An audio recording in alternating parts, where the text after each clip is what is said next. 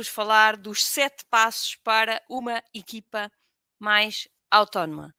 E porquê que veio este, este assunto? Eu nos últimos eh, tempos tenho estado aqui a estudar um bocadinho as metodologias de gestão de projeto um, e ultimamente, ultimamente, já nos últimos anos, temos assistido aqui a, um, a, uma introdução, pelo menos no nosso mercado, provavelmente no, no estrangeiro isto já tem muitos anos, mas aqui no nosso mercado português, as grandes empresas estão a adotar aqui a sair muito das metodologias de gestão de projeto mais à tarefa, não é? Aqueles, aqueles uh, diagramas de Gantt cheios de, de, tarefas em que umas dão nas outras e que são muitas caixinhas e com muito, com muito com, com, muito encadeamento e que nunca mais acaba, enfim, são, são, é uma metodologia muito orientada à tarefa para uh, as metodologias mais recentes uh, que são que, as metodologias, os Scrums, os Agiles.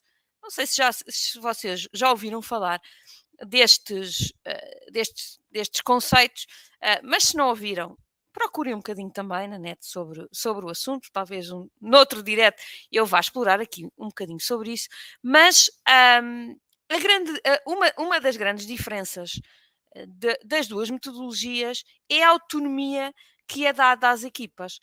Nos projetos de, de no, no, no, por exemplo, no Scrum, uma das coisas que é mais importante é que em, em, direção ou em administração se define as grandes linhas, as, as, grandes orientações da empresa, mas depois toda a parte do, do projeto e da tarefa é, é, feita pela equipa. Ou seja, a equipa assume aqui eh, a autonomia absoluta sobre o projeto, sobre a gestão do projeto, sobre a, a, calendarização das tarefas, a sequência das tarefas. Portanto, a equipa assume aqui uma grande autonomia. No outro dia estava, uh, estava em conversa com o meu marido, um, ehm, que, que, que, trabalha numa empresa que trabalha muito esta, este, este método, o Agile uh, e o Scrum, Uh, e, uh, e ele próprio, e, e eu estava a, a, a, falar com ele a dizer: Epá, isto é muito interessante, uh, era muito interessante para eu também ah, implementar algumas coisas nos meus clientes à volta disto. E ele fez-me uma pergunta que foi: oh, Mariana, acho super interessante, mas será que os teus clientes têm, um, têm equipas assim autónomas? Um, no, por exemplo, no, no, no, no, Scrum a, a, coisa funciona por sprints, ou seja, eles definem um sprint. E, e dentro de cada sprint, que no fundo é, é cada pedaço de, do produto que, e que no fim tem um, um, um, um, entregável, um, um deliverable, algo que eu vou entregar, que eu consigo testar e que é um produto, ou uma parte uh, testável do produto, um, mas toda a responsabilidade do desenvolvimento disto é da equipa, sem, sem poderem ter aqui uma componente externa. Eh, eles têm que ser totalmente independentes. E o meu marido perguntou-me: tu achas que uh, os empresários com que tu trabalhas têm equipas uh, assim independentes, capazes de levar um projeto e eles são capazes de não ir lá meter a mão e não querer estar constantemente a opinar sobre o desenvolvimento e sobre as ações e sobre uh, o, produto, o produto final? E efetivamente deixou-me aqui a pensar sobre isso, porque na verdade, pelo menos aqueles empresários com que eu trabalho de forma mais, di mais direta e que eu conheço mais a fundo, um, não têm empresas capazes de, uh, de entrar numa metodologia de projeto uh, como esta.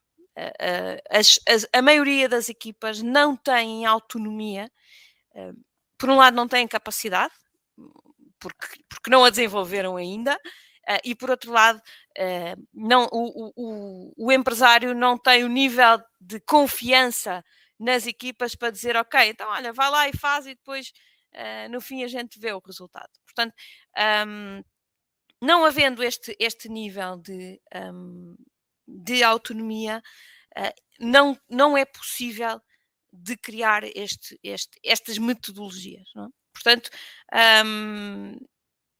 agora,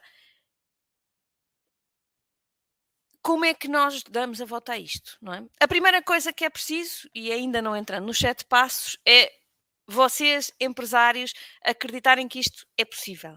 É vocês acreditarem que este é o caminho. Que cada vez mais, uh, aliás, eu, eu tenho um, grupo de mastermind com os meus empresários com que trabalho há mais, há mais tempo, portanto, tenho seis ou sete empresários que reunimos uma vez por mês uh, para, para, para falar sobre, sobre o tema. E o último desafio que eu lhes pus foi: pensem na vossa empresa e em tudo o que têm que fazer para se poderem reformar. O que é que vos falta para se poderem reformar e deixarem a empresa a funcionar? Não, não é tipo fechar a, empresa, fechar a porta da empresa e, e ir à vossa vida. Não é isso. Mas é para conseguirem se reformar e deixar a empresa a funcionar. Portanto, este é um desafio que eu acho que todos vocês deveriam pensar, uh, porque alguns, se calhar, se querem reformar daqui a 5 anos, 10 anos, outros nunca pensaram nisso e, se calhar, só pensam que se vão reformar daqui a 40 anos, mas o facto de terem esse pensamento e perceberem o que é que têm que fazer para construir uma empresa autónoma é um caminho excepcional.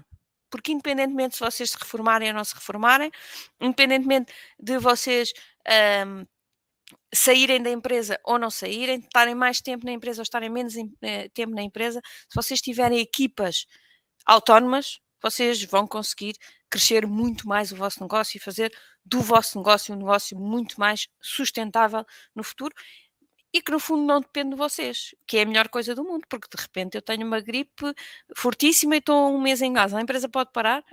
No meu caso, para, não é? Porque eu, eu, eu ainda não estou nesse estágio, porque a, a, grande, a operação toda depende ainda de mim. Mas eu tenho um projeto para que isso deixe de acontecer. Não é, é no imediato. Mas eu tenho um projeto para que isso deixe de acontecer. Tenho, tenho a coisa pensada para que isso deixe de acontecer.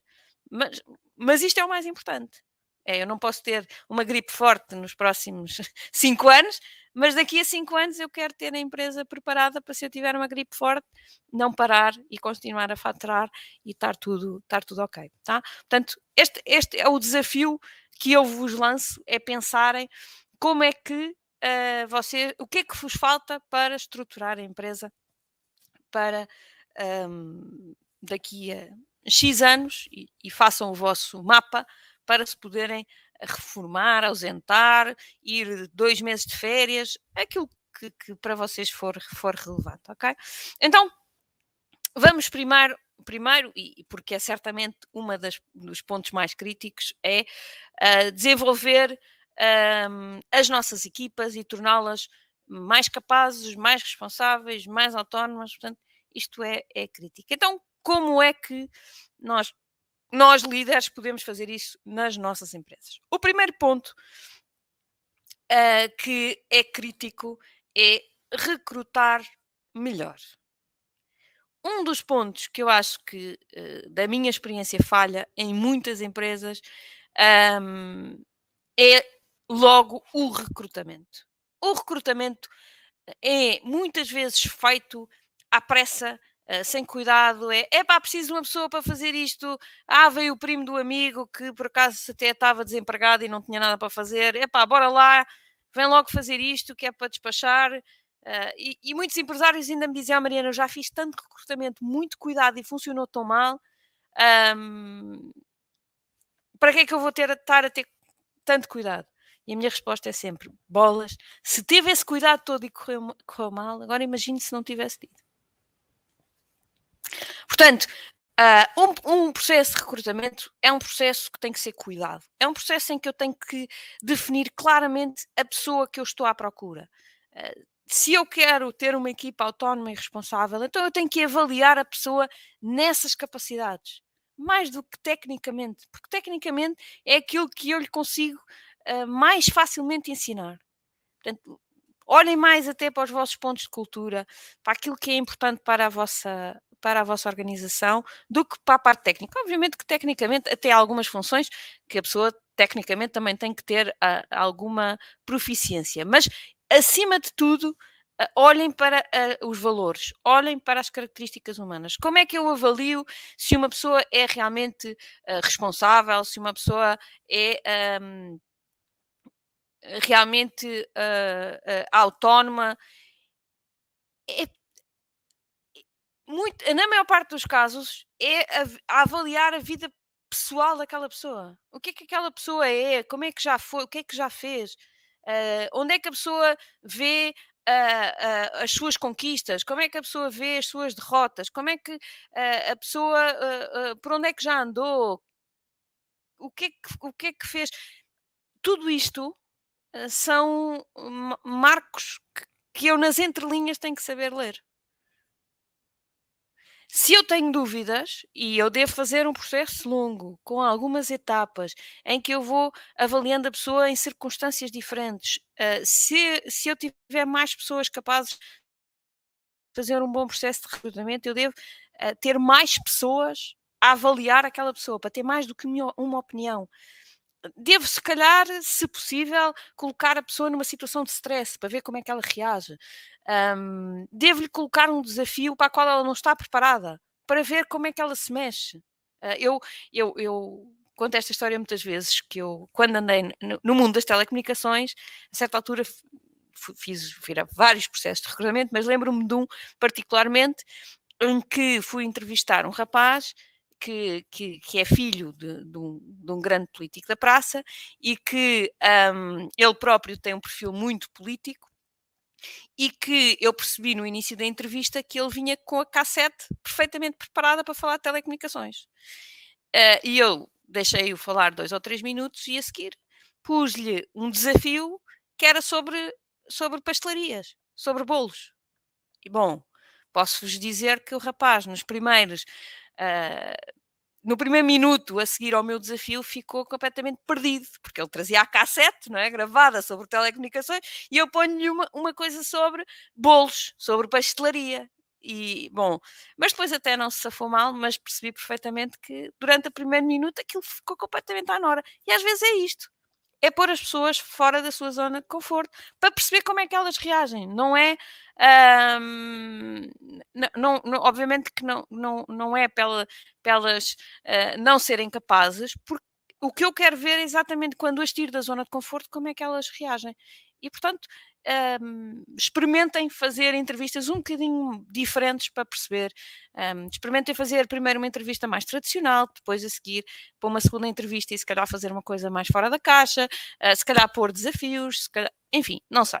Uh, eu tenho uh, um e-book, se forem ao meu, ao meu, ao meu site, também tem lá um e-book sobre recrutamento em que um, dou um bocadinho mais de uh, ideias um, sobre, sobre, sobre o processo e as etapas todas que deve ter o processo. Um, mas acima de tudo, e como tenho aqui o JC a perguntar se procuras mais os soft skills, uh, sim, uh, eu, eu acho que os soft, os, os soft skills são sempre aqueles uh, que são mais relevantes, porque são aqueles que eu não consigo mudar.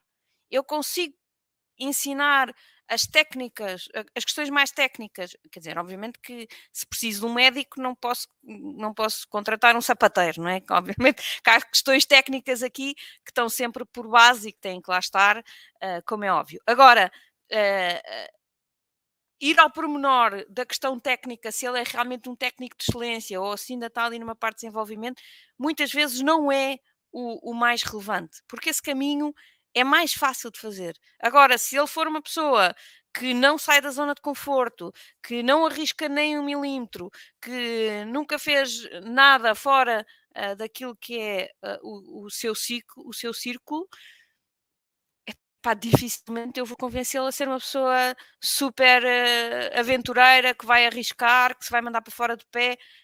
Não vou conseguir mudá-la dessa forma. E por isso, os soft skills devem estar uh, sempre a ser avaliados nas várias fases uh, do, do, do, recrutamento que, um, que eu sugiro que sejam várias e de preferência feita para, por várias pessoas para termos aqui uh, vários tipos de avaliação. Portanto, primeiro ponto, recrutar melhor. Segundo ponto, um, é ter aqui uma integração muito cuidada. Quando alguém chega à minha empresa, e muitas vezes uh, vocês até contratam, sei lá, precisam de uma pessoa, de um, de um, de um engenheiro. Lembro-me de um cliente meu que trabalhava na área de eletricidade uh, e que uh, vinha um engenheiro eletrotécnico para, para a função. E ele partia sempre do princípio que o engenheiro eletrotécnico já sabia aquilo tudo e, portanto, eh, já só lhe tinha que ensinar meia dúzia de coisas, tudo o resto ele já sabia, porque era formado e porque não sei o que, aquelas coisas uh, que nós uh, partimos sempre do princípio. E eu acho que é um princípio errado. Eu, quando recruto alguém para a minha empresa, por, por mais um, experiência que a pessoa tenha, eu quero lhe explicar o beabá da minha empresa. Como é, que é os, como é que são os processos todos na minha empresa? Como é que é o pormenor? Como é que eu faço? Como é que, como é, que é tudo? E vou mesmo aqui ao beabá. E, e a pessoa até pode dizer: pá, Mariana, bolas, então, mas achas que eu não sei? Ainda bem que sabes. Mas se não souberes, ficas a saber. Porque eu não quero correr o risco de saltar etapas, de saltar coisas que eu não lhe expliquei, que, que eu assumo que, é, que ela já sabia, porque vinha já com experiência, e depois mais tarde venha a perceber que ela não sabe. Portanto, eu, eh, vamos ver, quando eu digo eu faço este processo, no meu caso eu faço este processo porque a empresa é muito pequenina. Agora, em, em caso de empresas maiores, posso não ser, pode não ser o administrador ou, ou o gestor uh, que faz o, o processo com a pessoa. Pode ser uma liderança intermédia. Agora, o processo de integração tem que ser um processo de detalhe, tem que ser um processo em que eu explico tudo, em que eu depois mostro como é que eu faço, uh, em que eu depois deixo a pessoa fazer e eu ver e corrigir na hora, uh, e que depois só aos poucos é que eu vou largando aquela pessoa. Vocês vão me dizer, é para Mariana, mas isso são muitas horas. Pois são.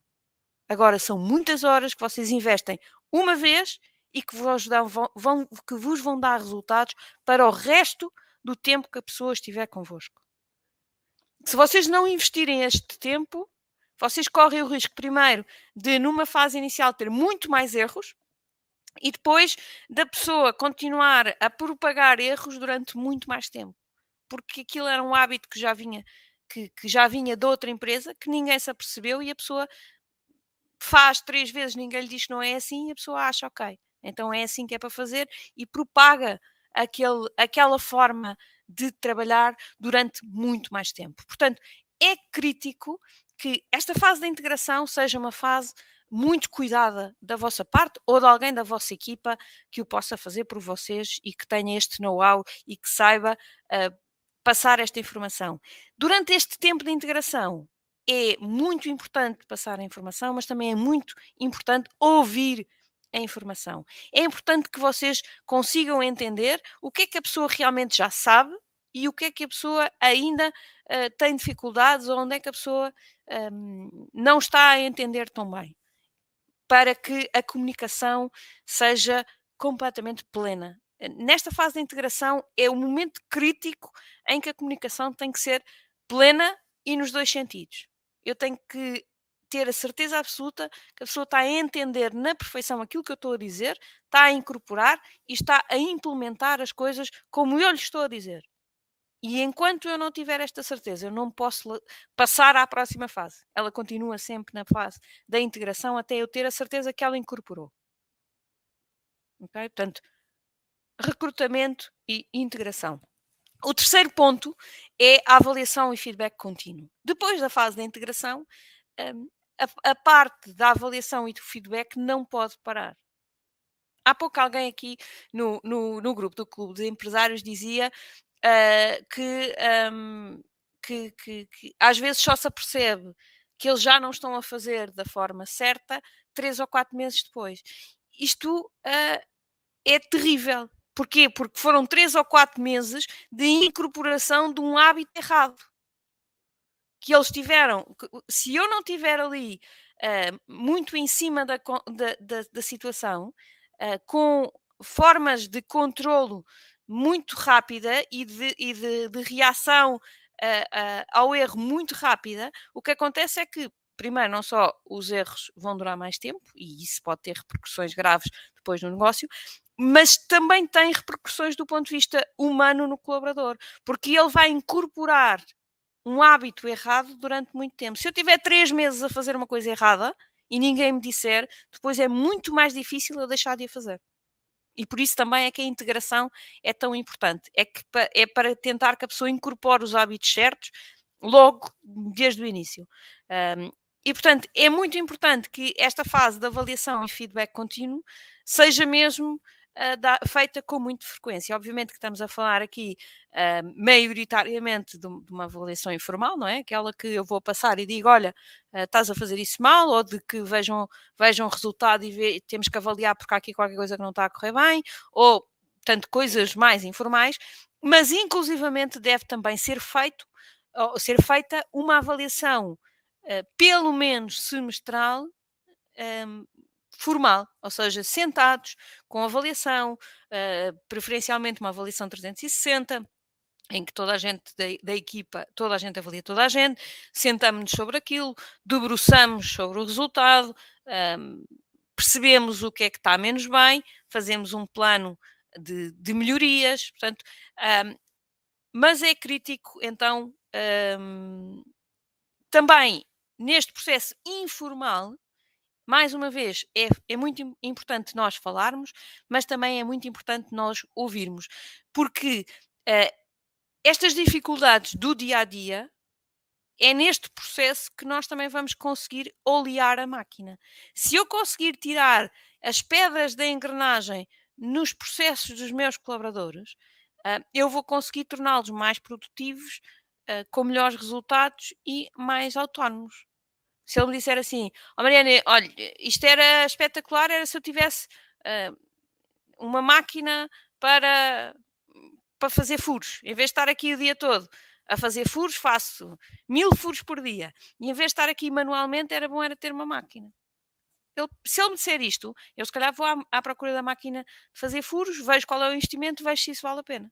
Mas se calhar se ele não me disser, eu nunca, não vou estar com essa preocupação, porque tenho muitas outras uh, a pensar. Portanto, é crítico uh, eu dar abertura e, e até incentivar este feedback ser nos dois sentidos eu dar feedback à pessoa do que é que ela pode fazer melhor, mas ela também me dar feedback sobre o que é que a empresa pode fazer melhor por mim.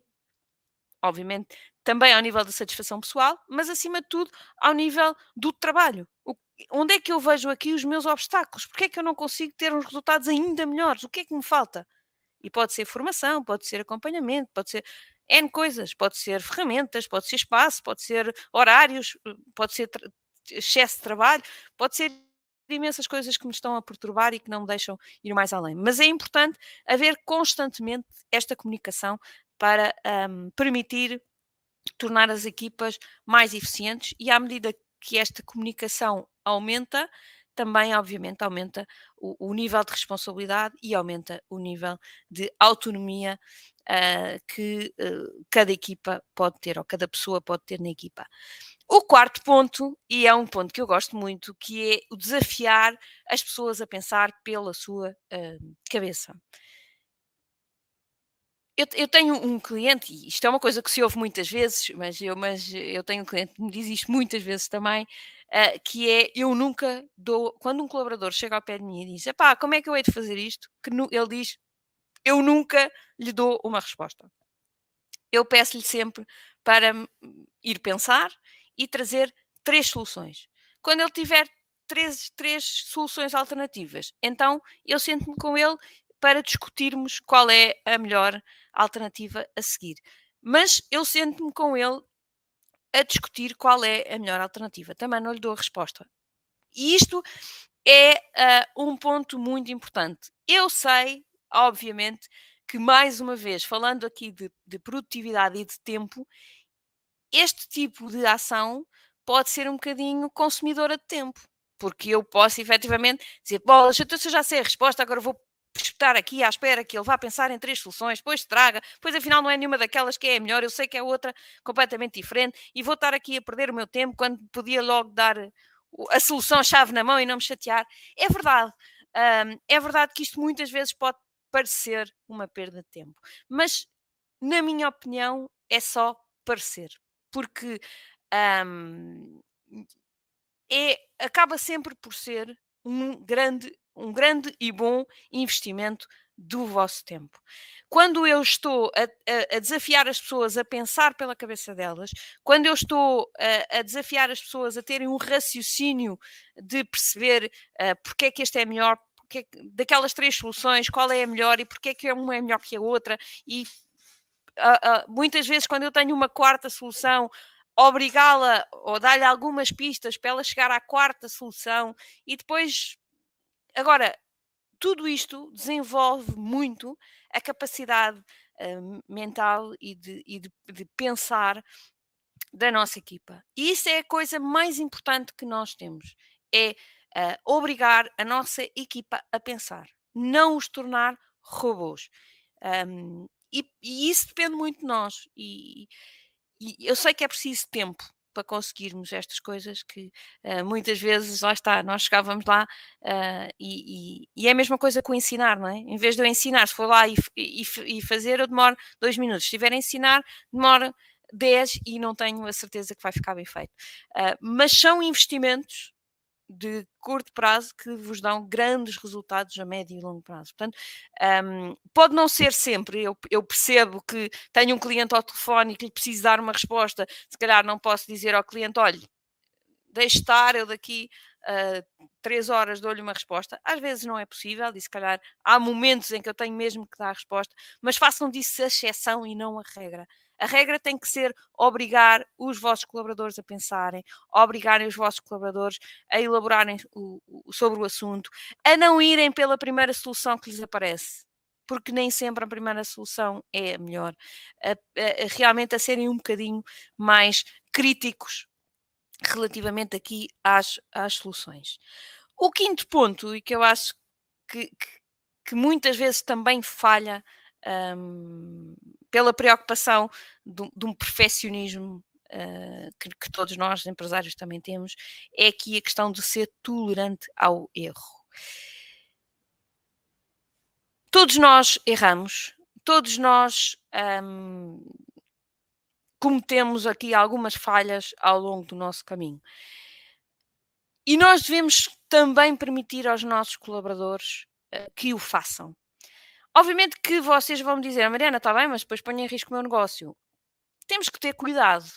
Uma das coisas que mais cuidado temos que ter é, é tolerar o erro, mas garantir uma resposta rápida, uma correção muito rápida do erro. Portanto, o, o, os erros, quando acontecem, eles devemos criar mecanismos de rapidamente identificar o erro e o corrigir. Pronto, isto é uma das coisas que uh, devemos fazer. Uh, e também, obviamente, ser tolerante ao erro, mas não deixar que as pessoas cometam, sejam autónomas para tomar decisões que possam pôr em causa a sobrevivência da empresa, por exemplo. Essas, se calhar, só, cabe, só eu é que posso tomar.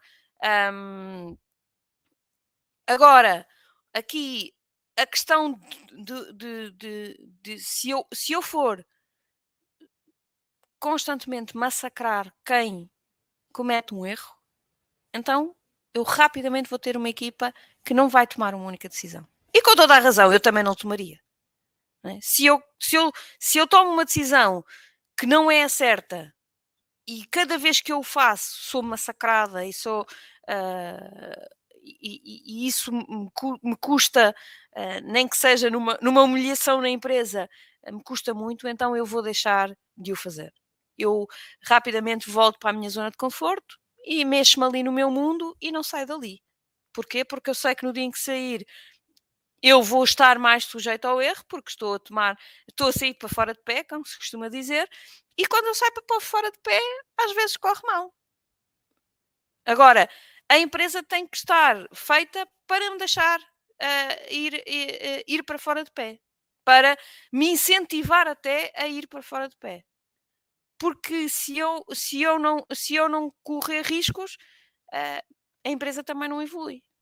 Ou só, só evolui às costas do empresário. Todos os outros colaboradores não contribuem para essa evolução. Portanto, uh, sejam tolerantes um, ao erro, deixe, incentivem as pessoas a correr riscos, a tomar decisões uh, importantes dentro da sua esfera de decisão, como é óbvio, uh, mas um, não, não, não, não limitem esta, esta, esta capacidade de, de correr riscos. Um, esta, esta, este, este envolvimento que as pessoas têm que ter para uh, tomar decisões e para correr estes riscos, uh, é, uma das grande, é uma das grandes formas de motivar a equipa.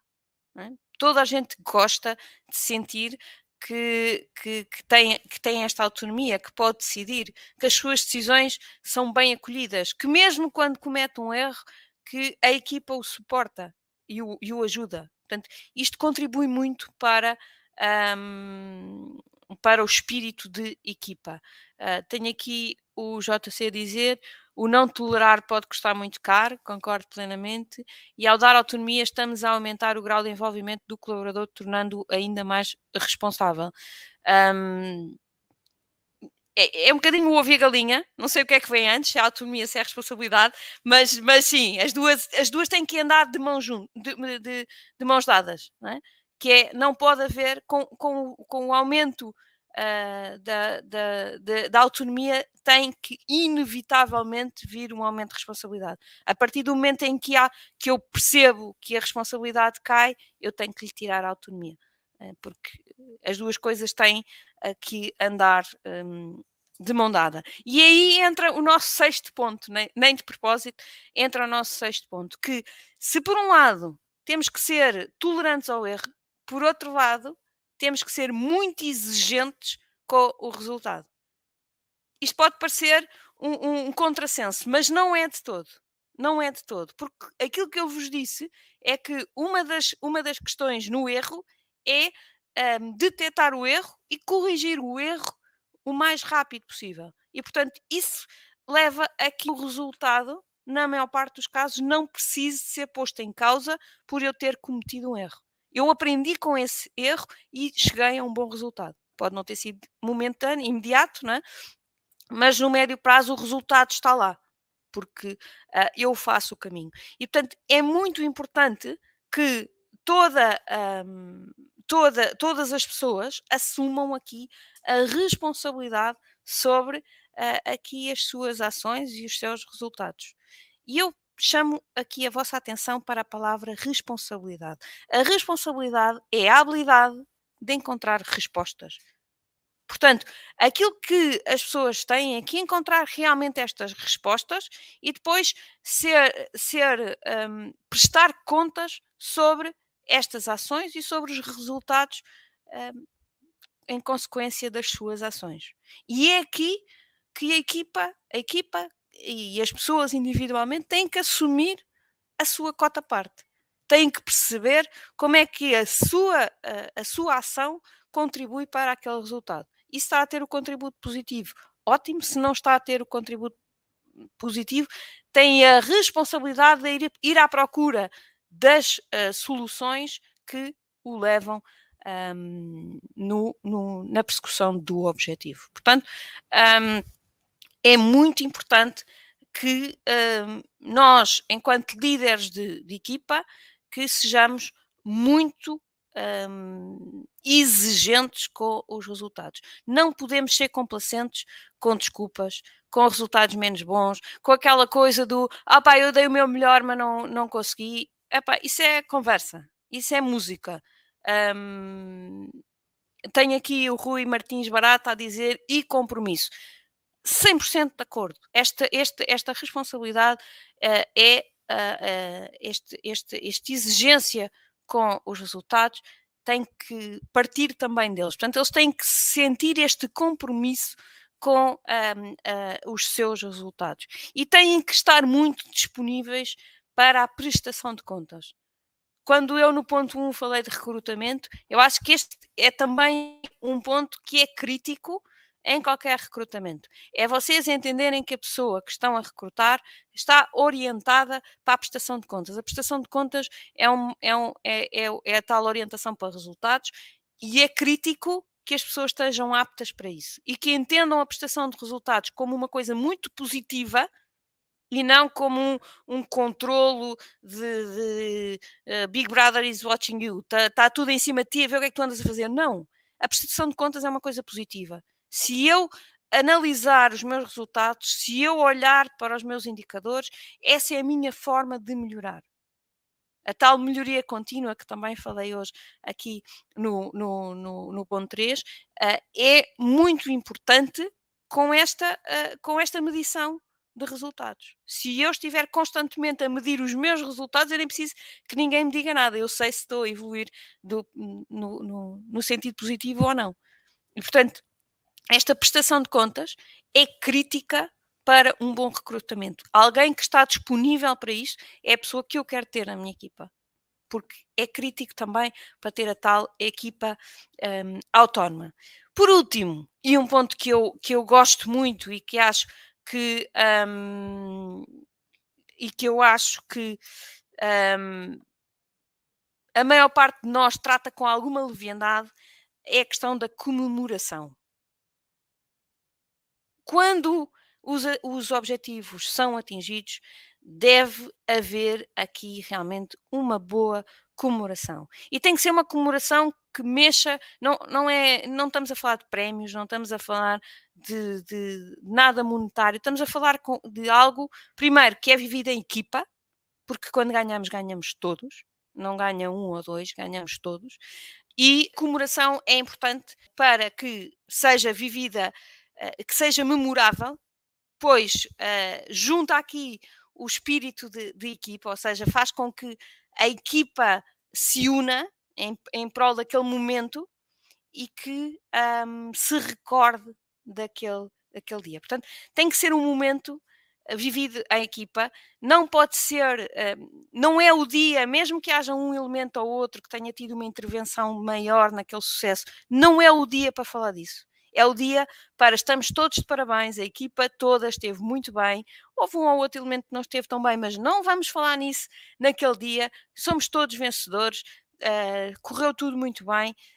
Isto, lá está, um, intrusa muito mais a equipa e eu vos garanto uma coisa: é que uh, pela equipa é muito mais fácil mover cada elemento per si mesmo as pessoas mais individualistas, uh, vos garanto que se virem um objetivo de equipa e, e, se ele se tornar importante, elas vão crescer muito mais do que uh, de forma individual. Deixem-vos dar aqui um exemplo, porque este fim de semana tive numa prova de natação, uh, meu filho mais novo nada, e tive numa prova de natação e, e, e há uma, uma rapariga da equipa uh, dos meus filhos que é uma super nadadora, uh, que tem, para vos dar ideia, ela tem 14 anos e na prova dos 100 metros livres um, fez um tempo e, e estavam lá miúdos desde os 12 até, ao, até aos, aos séniores, com 20 e tais. E ela, com 14 anos, fez o melhor tempo da prova, ganhando a todas as miúdas que nadaram os 100 metros livres, portanto, inclusivamente miúdas 18, 19 e 20 que por lá andavam. Portanto, é uma miúda que, que, que tem os resultados extraordinários. E uh, ela nadou as provas dela e ganhou-as todas, como é óbvio, mas depois foi nadar a estafeta. E quando foi nadar a estafeta, um, o, o, o, treinador uh, veio ao pai, que estava ao meu lado, e veio-lhe mostrar o tempo que ela tinha feito. E ela tinha feito um tempo na estafeta eh, melhor ainda daquele que ela faz para ela individualmente. Um, e, e, estamos a falar de uma atleta mesmo de topo, portanto, do melhor que há em Portugal. Ela, inclusivamente, faz parte da seleção, representa Portugal no estrangeiro, enfim, já, já é uma atleta mesmo uh, de topo do topo. Um, mas não, não deixa de ter exatamente o mesmo, este mesmo motivo, que é, apesar de ser uma atleta que já tem resultados extraordinários, quando vai a uma estafeta, sabendo que está a trabalhar para a equipa, consegue fazer ainda melhor. Portanto, eu acho que isto é, é extraordinário. Eu, fiquei a pensar nisto também para vocês todos, não é? Porque isto mostra, até sendo a natação um desporto individual, não é? Mas que a força do grupo está lá sempre. Portanto, pensem efetivamente eh, nesta comemoração como algo que vos faça mover a equipa, que vos dê, traga valor à equipa uh, e que uh, vos, vos por, por, um lado, que torne um momento memorável para que as pessoas se recordem, recordem e queiram repetir no futuro, e por outro, para criar cada vez mais intrusamento aqui uh, à equipa e que seja um momento muito, muito bom para todos. Um, tem aqui o Rui Barata a perguntar, mas os números, os objetivos devem ser consensuais, se possível, ou devem ser impostos?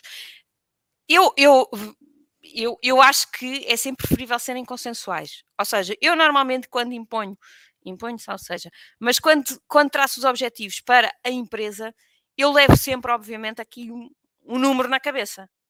Uh, agora, depois ouço a equipa toda e, e, e quero tentar sempre uh, perceber as razões pelas quais eles pensam mais ou pensam menos do que, do que eu pensei. Se eles pensam menos e eu acho que é defesa da zona de conforto, eu torço ali um bocadinho Uh, não vou impor o meu número, mas vou dizer: ah, se tu vires que o ano passado foste capaz de, então este ano tens que fazer um bocadinho melhor, se calhar consegues mais, qualquer coisa. Ou seja, tento que seja sempre, uh, sejam sempre eles a chegar ao objetivo. Uh, mas levo um número na cabeça que é para não, não, não, não ficar com qualquer número como um bom número. Não é? Agora, não chego lá e digo, não, o objetivo para este ano são um milhão porque eu quero. Não, isso é errado, porque senão, uh, como o Rui Barata diz aqui muito bem, se forem, se forem impostos, fica um compromisso. Uh, eu, eu, eu, diria ao contrário, não é? Se forem impostos, não sei se era isso que queria dizer, mas se forem impostos, uh, eles não assumem o compromisso tanto do que se, se forem eles a chegarem lá normalmente eu tenho um maior compromisso com as coisas que eu digo do que com as coisas que os outros me dizem a mim. Eu digo, ah, isso é o teu objetivo, eu acho que é muito difícil, eu dificilmente vou lá chegar. Portanto, um, acho que os objetivos um, devem ser, num, na maior parte das vezes, sempre que possível, uh, consensuais e não impostos. Então, em resumo, sete uh, coisas muito importantes uh, sete passos importantes para um, o vosso um, para terem equipas mais autónomas. Primeiro, cuidado no recrutamento, tenham muito cuidado no recrutamento. Segundo, invistam bastante tempo na integração, é crítica a, a, a parte da integração. Terceiro, tenham muita atenção aqui à avaliação e ao feedback contínuos, portanto, continuamente estar aqui com atenção às coisas que estão a acontecer e corrigi-las uh, o mais rápido possível. Quarto, desafiar uh, as pessoas a pensar pela cabeça delas, portanto, tentar aqui ao máximo um, que sejam elas a trazer as soluções. Quinto, ser tolerante ao erro.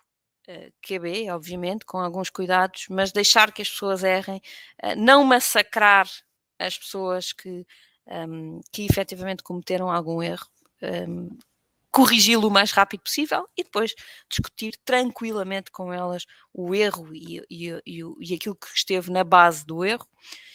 Ser exigente com os resultados, portanto, ter aqui o tal compromisso, como dizia o Rui muito bem, o tal compromisso e a, a responsabilidade e um, a prestação de contas. Portanto, ter aqui este, uh, este ponto. E, por fim, o sétimo ponto, um, comemorar as vitórias uh, em grupo, um, mesmo sem, uh, sem salientar ninguém, nem pela positiva, nem pela negativa. Somos todos vencedores. Uh, foi um trabalho de equipa e todos vencemos.